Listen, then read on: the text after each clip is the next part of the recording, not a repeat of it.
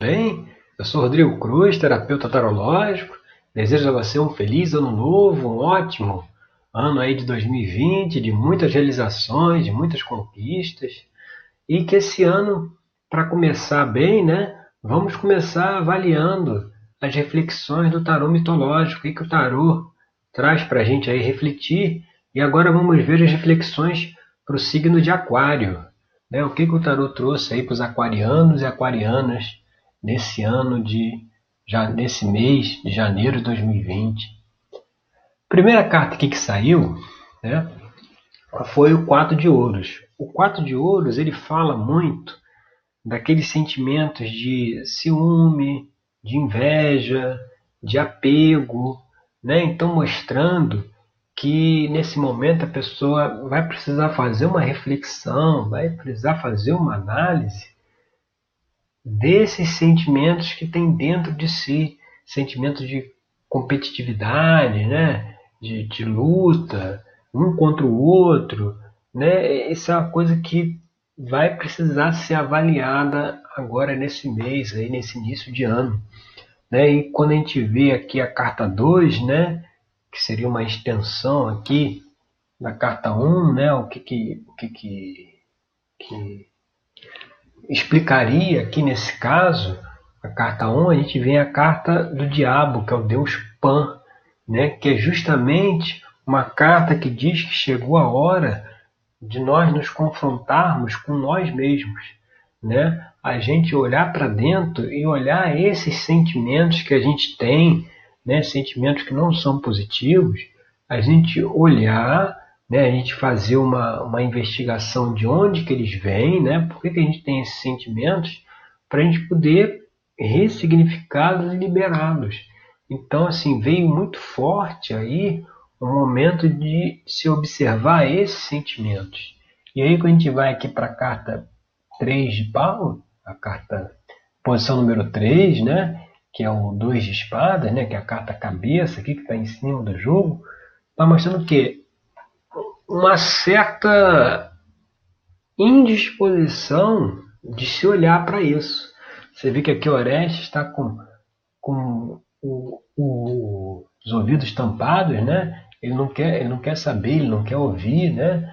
E sim, como, como quem diz assim, essas questões de analisar o ciúme, a inveja, a competição, um, talvez um apego ao, ao, passado, um apego ao dinheiro, talvez, né, o materialismo, são questões que precisam ser analisadas, tanto que estão aparecendo aqui na abertura, mas é como se a pessoa não, não quer tomar muita consciência disso, sabe? Não quer olhar para isso. Mas é preciso olhar, é preciso ver, né? é preciso é, é, é determinadas, é, determinadas coisas não são para sempre. Né? A gente tem determinados comportamentos, determinadas atitudes, e durante um tempo a gente vai levando esses comportamentos. Mas chega uma hora que não dá mais para continuar. Chega uma hora que é preciso revisar a coisa, dar uma eh, finalizar aquela situação e chegar a um outro patamar, entendeu? E é isso que está mostrando aqui essa reflexão. E quando a gente vem aqui para a carta número 4, o que é o Ais de Paus, né? O que está na base dessa questão é o que? É uma, é uma energia né, criativa que vem aí do elemento fogo, né? É uma energia de, de, de realização, de, de realização até assim de um, de um sonho, né? onde coisas novas são possíveis, ou seja, tem uma energia disponível para, para novas realizações. Só que para isso acontecer, esses padrões de comportamento do passado vão ter que ser analisados e vão ter que ser resolvidos. E aí, quando a gente vem aqui para a carta número 4, número 5, aliás, que é o Influências do Passado, a gente vê aqui o pajem de espadas. Aqui, o que, que mostra? Qual é aquela questão que a gente tem que soltar?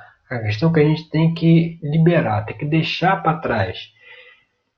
Aqui na carta do Pajem de Copas é aquela questão da, da intriga, da fofoca, entendeu? Daquele burburinho, né? É, todas essas situações a gente tem conflito com outras pessoas, ciúme, inveja, esse tipo de coisa, muitas vezes é motivada até pelo que as outras pessoas falam. Então, assim, é um momento de deixar de lado a opinião dos outros. Às vezes a gente está dando muito valor para o que as outras pessoas falam, e justamente por dar valor ao que as outras pessoas falam é que surgem os conflitos, é que surgem as situações de ciúme, inveja, né? que se a gente não ouvisse os outros, isso de repente não teria acontecido.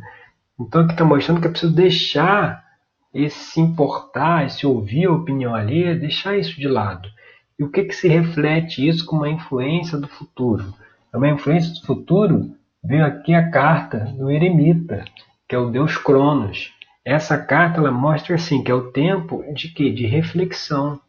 É o tempo de parar e refletir e fazer uma, uma, uma introspecção, entendeu? E fazer uma, uma, uma autoanálise, que é basicamente o que o, abertura aqui, a reflexão que o tarot está convidando, né? De fazer essa autoanálise, por esse sentimento de ciúme que eu tenho, esse sentimento de inveja, de competição, de apego, será que isso aí está baseado no que eu estou dando muita atenção porque as outras pessoas falam, né? E por conta disso está gerando esses sentimentos para mim e, e, e assim está na hora de eu conseguir transmutar isso, conseguir mudar isso.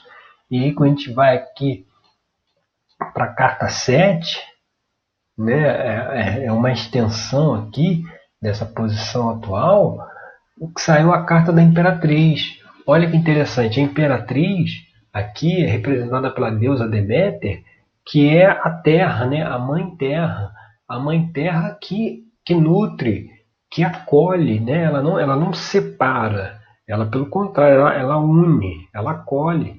Então está mostrando assim que de repente é a hora também de começar a fazer as pazes, começar a se reconciliar, inclusive começar a acolher, inclusive essas pessoas que a gente tem inveja, que a gente tem ciúme, né? É um, é um momento de, de como, é, como é que podemos dizer assim, de reconciliação, de fazer as pazes, né? de acolher essas pessoas, né? E, e, e acabar com essas questões. E o que mostra aqui também na carta 8, né, como as pessoas nos veem, né, elas nos veem aqui como o Deus Sol, que é o Deus Apolo, né? É alguém, é alguém que, que tem luz própria. Então você não precisa ter ciúme, não precisa ter inveja de ninguém, por quê? Porque você também pode fazer, você também pode realizar. Você tem luz própria e as pessoas enxergam você como uma pessoa de luz própria. Né? Às vezes a gente não, não nos enxergamos como os outros não enxergam. Né? A gente sempre vai se enxergar mais para baixo, e os outros podem enxergar a gente até num padrão mais alto, mas a gente sempre vai se enxergar mais para baixo. Mas as pessoas já enxergam você como alguém é, de luz própria, que não precisa ter ciúme, não precisa ter inveja, não precisa ter, ter, ter disputa com ninguém. Precisa ter o que? Aproveitar aí a clareza do Deus Sol para poder fazer o que precisa fazer, que é a orientação aqui que o jogo está dando. E aqui, quando a gente chega aqui na, na carta 9, na, na Esperanças e Temores, né? É, vem a carta do julgamento. Esse ano 2020 é um ano que está debaixo dessa energia do julgamento, né? Que é o ano da colheita, né? 2020 e o julgamento no tarô ele é o número 20. É o ano da gente colher o que a gente plantou. Então, assim, pode-se ter um receio das pessoas é, é, de colher aquilo, tudo aquilo que ela plantou às vezes de ciúme, de inveja, ela vira colher aquilo agora, né? Tem as consequências desse comportamento que teve aí ao longo dos anos, tem as consequências agora. Mas assim, não, não é preciso se preocupar com isso.